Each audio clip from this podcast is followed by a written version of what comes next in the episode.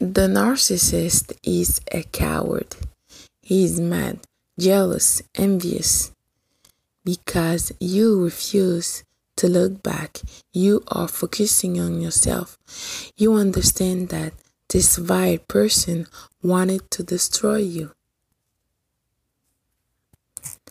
So you are focusing on yourself. The narcissist wanted you to be fearful. But remember, your God, the creator of all, promised that He will protect you against young lion problems, which is constant harassment. Exactly what the narcissist is doing. He will also protect you against cobra problems, which is sneaky attacks which seem which seem come to out of nowhere.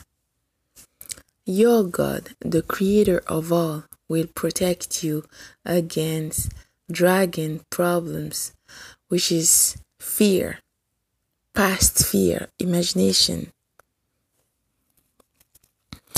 which is exactly what the narcissist is doing. But your God, the creator of all, said, Be fearless as the Lord command thee. Be strong and courageous. I understand that you want revenge, you want to see, but please focus. Keep focusing, keep working on yourself. Real life is waiting for you. No worries, the narcissist will get his karma because it is written Jezebel flesh will be eaten alive by dogs. Please focus.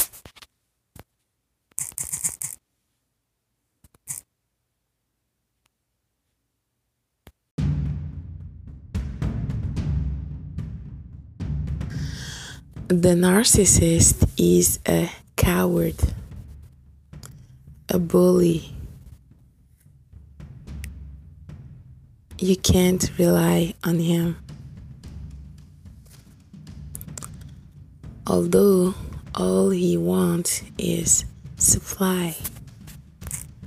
What can the narcissist get from you?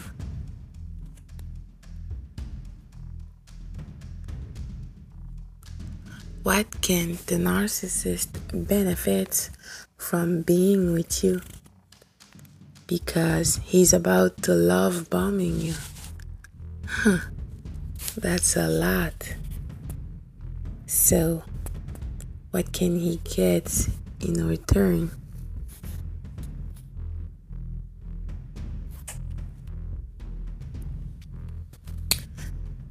The narcissist wanted to take your qualities and abilities while he will project all of his negativities into you.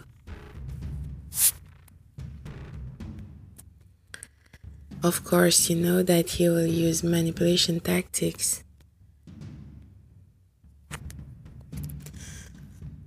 After you'll be in the cycle of abuse.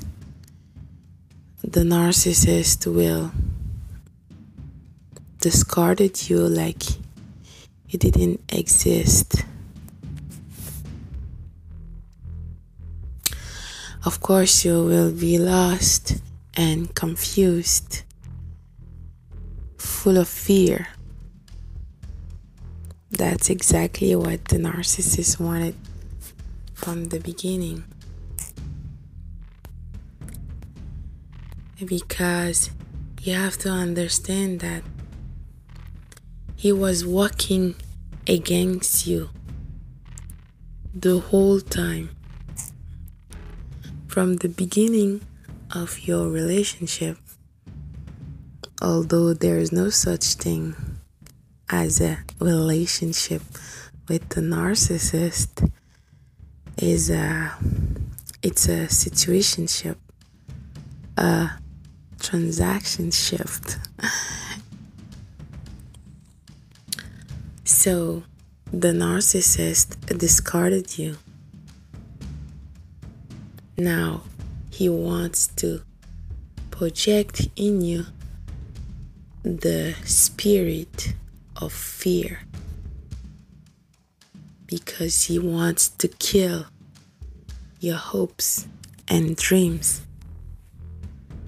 your faith and trust, your purpose and destiny. The narcissist want to take your freedom. Ultimately, the spirit of fear wants to destroy God's design for you to love and to be loved and to have a, a relationship with Him and with others.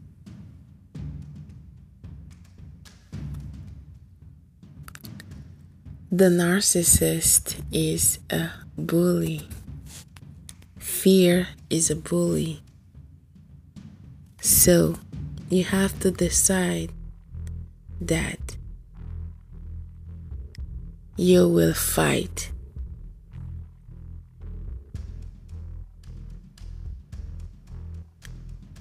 You have to decide that fear will not be the boss of you. And it doesn't have to be the boss of no one either.